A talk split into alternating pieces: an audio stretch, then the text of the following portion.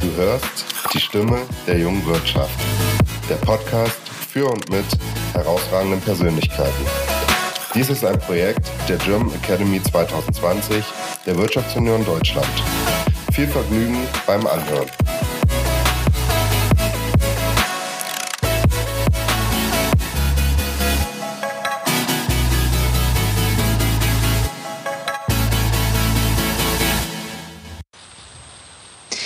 Vanessa Weber ist süße 22, als sie die Nachfolge im Unternehmen ihres Vaters antritt. Nicht in irgendeinem Bereich, sondern in der männerdominierten Werkzeugbranche. Der Erfolg gibt ihr recht. In den letzten zehn Jahren hat sie den Umsatz der Firma verfünffacht. Was ihr hilft, mit Krisen umzugehen, welche Hoffnungen sie hat und wie sie darauf reagiert, wenn jemand nach dem Chef in der Firma verlangt, erzählt sie uns jetzt vielen lieben Dank, dass du dir die Zeit genommen hast für unseren Wirtschaftsjunioren-Podcast. Äh, damit der Zuhörer auch vorab einen kleinen Einblick in deine Innenwelt bekommt, äh, entscheide dich bitte für eine der folgenden Möglichkeiten. Bauch oder Kopf? Bauch. Pippi Langstrumpf oder Bibi Blocksberg? Pippi Langstrumpf. Martini on Eis oder Bier? Keines. okay, Alternative? Eistee. Ich Long, trinke nämlich kein Alkohol. Ah, nein. Okay, okay. Dann schmeckt das Eistee, nicht.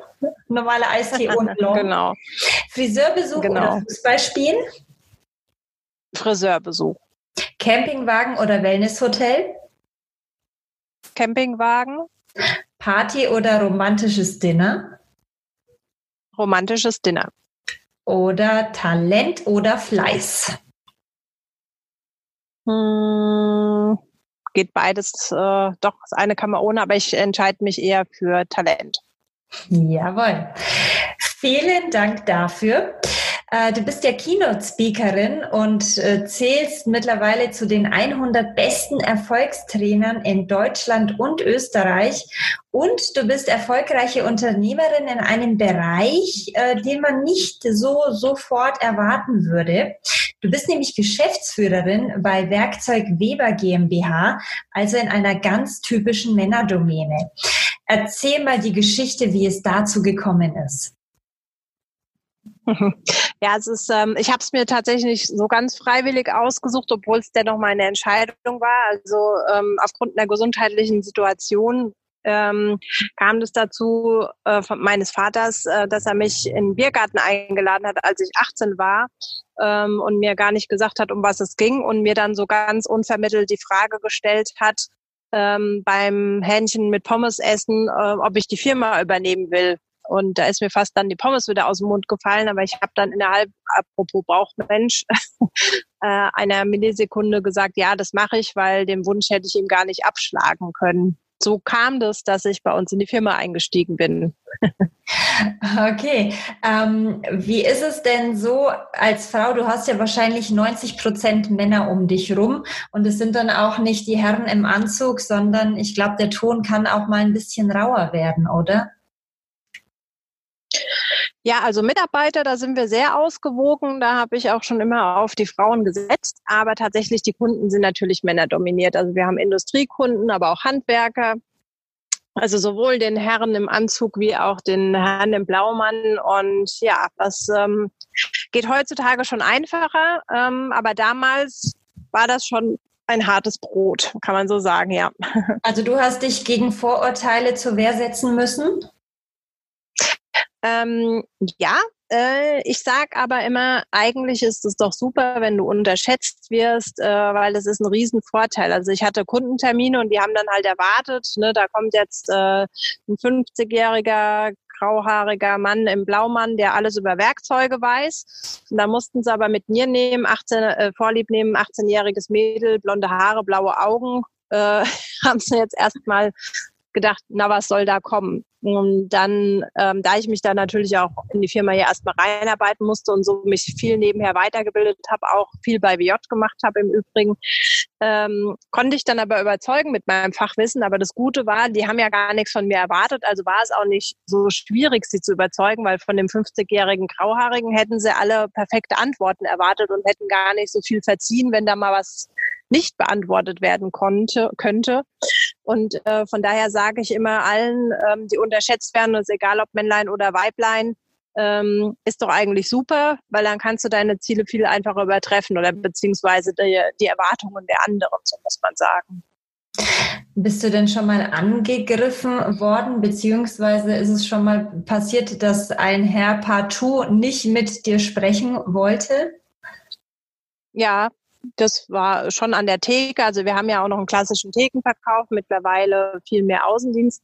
Aber früher hatten wir noch mehr Thekenverkauf und da kam es schon mal vor, wenn dann auch Herren im Rentneralter an der Theke standen, die dann mal gesagt haben, könnte ich bitte von einem Mann bedient werden ähm, oder können Sie mal den Chef holen. Ähm, das war dann auch immer sehr lustig, weil ich ja die Chefin war. Wie hast du denn dann reagiert? Und, äh, dann, äh, ja manchmal lustig. Da habe ich äh, gemeint, Moment kurz, habe mich umgedreht und wieder wieder angeschaut und gesagt, hallo, hier bin ich.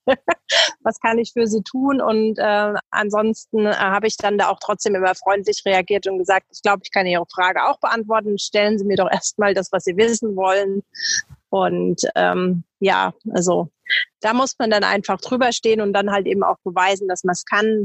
Ähm, dieses Schubladendenken haben ja viele, wie gesagt, da kann man ja jetzt über äh, vielerlei reden. Ne? Sind es Frauen, ist es Rassismus? Äh, ne? Das geht ja auch da ganz vielen so äh, durch qua Aussehen quasi in eine Schublade gesteckt zu werden. Aber das hört sich so an, als hättest du das souverän gemeistert. Hast du denn nie an dir gezweifelt? Vor allem in so jungen Jahren stelle ich mir das wahnsinnig herausfordernd vor.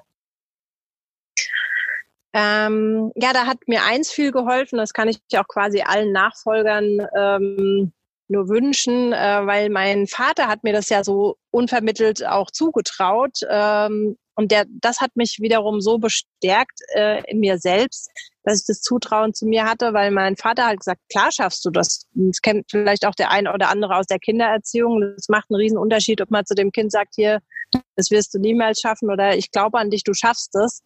Ähm, da ruft man in sich auch äh, Fähigkeiten und Kräfte ab, die man vielleicht gar nicht kennt. Das kann man auch zu sich selber sagen, wenn es ein anderer nicht zu einem sagt im Übrigen. Ähm, aber tatsächlich äh, sehe ich immer das Leben von der Sonnenseite und versuche diese Herangehensseite auch äh, oder diese Herangehensweise auch zu nutzen und äh, eben mich nicht davon runterziehen zu lassen, was andere denken. Jetzt bist du ja trotzdem irgendwie da reingeschubst äh, oder reingestolpert in diese Branche beziehungsweise in die Firma.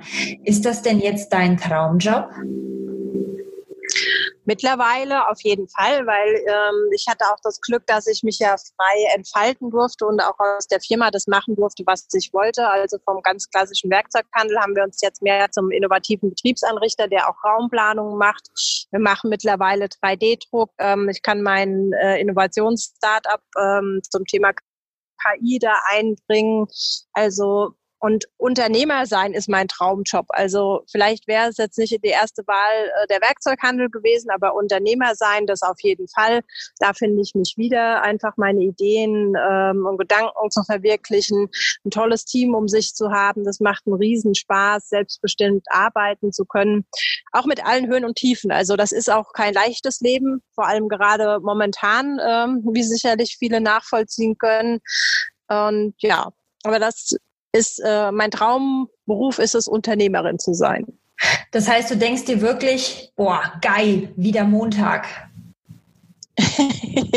ähm, ja, es gibt äh, Tage, da denke ich, oh geil, wieder Montag. Und es gibt auch Tage, da denke ich, äh, wo ist der nächste Strick, an dem ich mich erhängen kann. Ähm, wie, wie das, glaube ich, auch bei jedem eben so ist. Das äh, ist ja nicht immer nur schön. Und ähm, ich denke, wichtig ist aber auch, dass man einfach für sich ähm, einen Ausgleich schafft und äh, sich auch mal so ein paar Oasen oder Auszeiten gönnt. Also ich habe mir tatsächlich auch mal drei Monate mich aus dem Unternehmen für eine halbe Weltreise ausgeklinkt. Das ging auch. haben auch viele gesagt, wie kann man das machen als Chef? Aber es geht alles mit viel Planung und Organisation. Und äh, das ist auch wichtig, dass die Akkus immer aufgeladen sind. Woraus schöpfst du denn äh, die Energie, wenn du nach so einem arbeitsreichen Tag nach Hause kommst? Ähm, also ich bin äh, sehr gerne, wo ich jetzt auch gerade wieder hier sitze. Ich habe einen schönen großen Garten mit einem Teich und ein paar Fischis da drin und äh, da setze ich mich hin, lese ein bisschen oder mache auch mal gar nichts mehr, lass mich auch mal nur berieseln und ja, aber viel draußen sein, ein bisschen Radfahren, das ist so für mich äh, oder auch mal gut essen gehen, das ist für mich auch immer ganz schön und mal ein Ausgleich. Ja, das sind so die Themen, wie ich runterfahren kann. Du hast ja wahrscheinlich äh, keinen 9-to-5 Montag bis Freitags Job, sondern äh, du bist mit Leib und Seele eher mit dabei. Ähm, leidet denn dein Familienleben unter diesem beruflichen Erfolg? Ähm, also tatsächlich habe ich am Anfang die ersten drei Jahre keinen Tag Urlaub gemacht und war immer die erste, die kam und die letzte, die geht. Ähm, mittlerweile habe ich auch festgestellt, ähm, dass ich da ein bisschen auch auf mich achten muss und nehme mir auch schon mal meine Zeiten raus. Also jetzt gerade in den herausfordernden Zeiten bin ich auch wieder voll da. Aber es gibt auch Tage, an denen ich mich dann auch da bewusst rausnehme, weil jeder Unternehmer kennt es ja.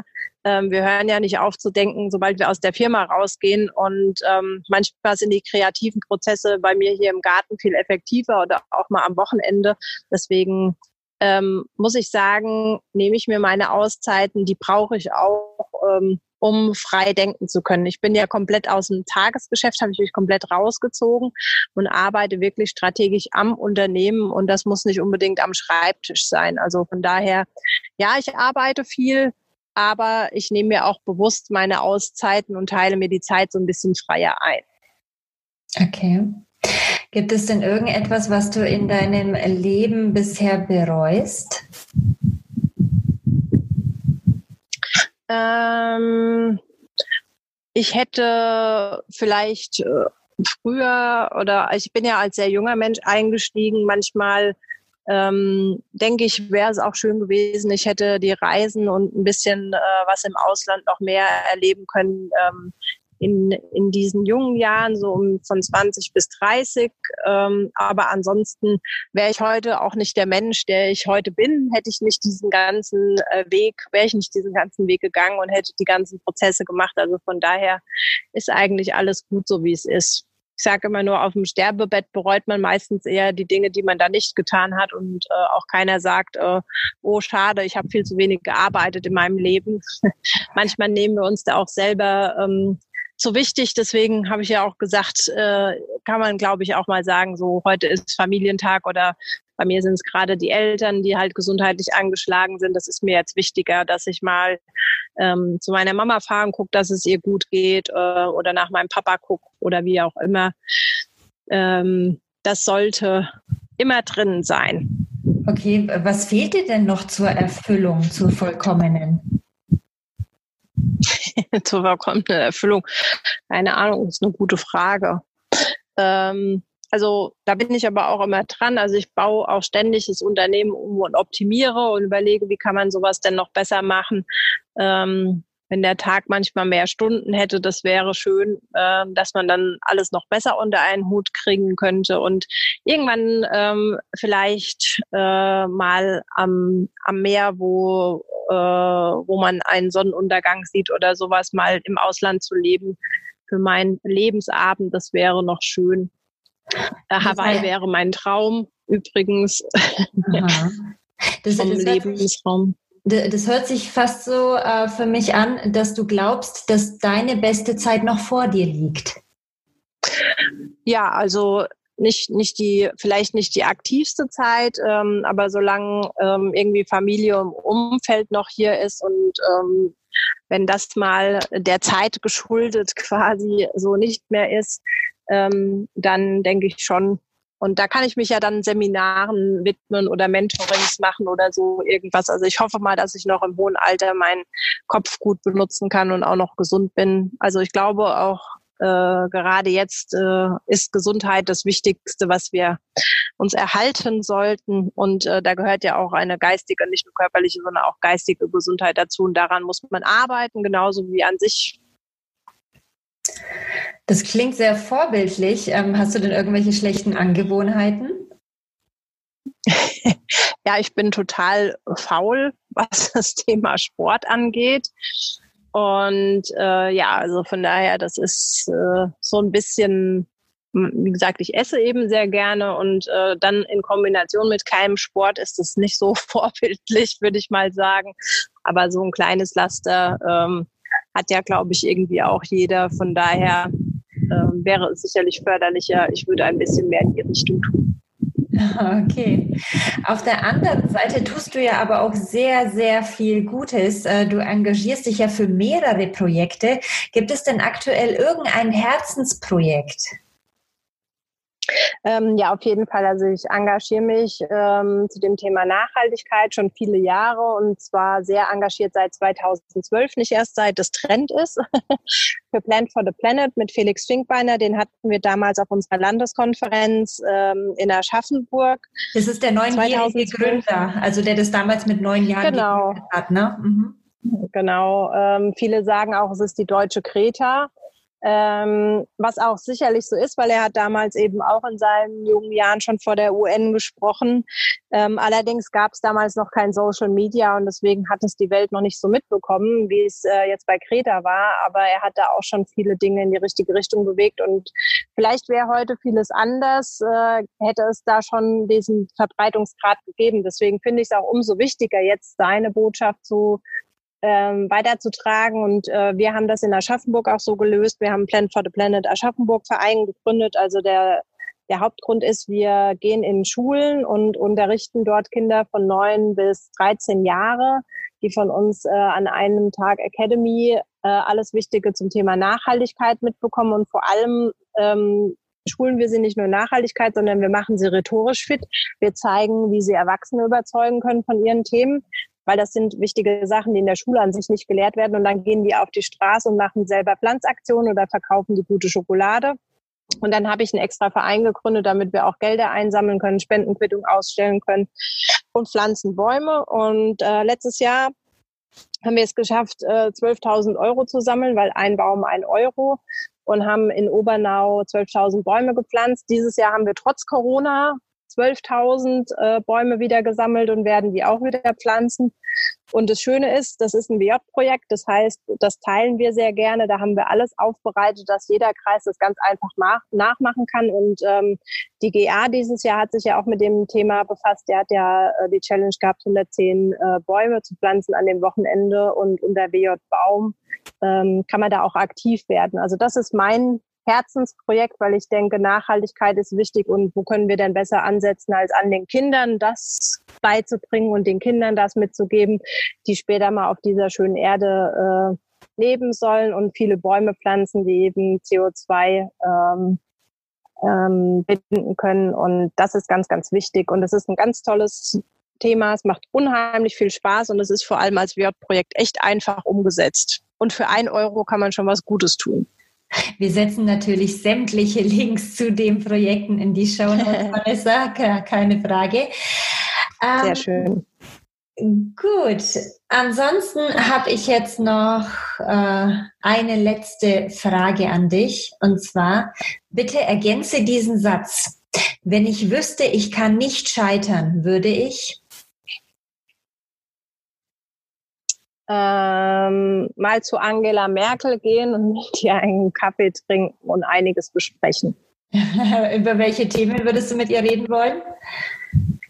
Ähm, den Bezug Wirtschaft und Politik, den Link äh, versuchen wir ja auch mit verschiedensten Dingen wie mit dem Know-how-Transfer oder so zu verbessern. Aber ich glaube, es hören noch viel zu wenig Leute in der Politik auf die Wirtschaft, weil die Lobby dort auch viel zu klein ist. Und ich glaube, alles funktioniert. Gesellschaft, Wirtschaft, Politik muss ein ganz anderes Zusammenspiel finden, ähm, weil es ist nichts getrennt voneinander. Wir sind alles eins und ein, das eine funktioniert nicht ohne das andere. Und da würde ich mir oftmals einen wesentlich praxisbezogeneren Austausch und dann aber auch eine praxisbezogene Umsetzung wünschen. Ist das der Grund, warum du bei den Wirtschaftsjunioren bist? Ähm, nicht nur, nein. Also ähm, wie gesagt, politisch ähm, ist es ja eben schwierig, da die Lobby aufzubauen. Ich finde, bei den Wirtschaftsjunioren kann man sich eben wunderbar auch selbst entwickeln. Also ein großer Teil meiner Persönlichkeitsentwicklung habe ich auch bei den Wirtschaftsjunioren einfach getan, gemacht. Ähm, sei es über die Academies, die dort angeboten werden oder Menschen, die ich kennengelernt habe, Reisen, die ich gemacht habe zu Eukos und Wekos.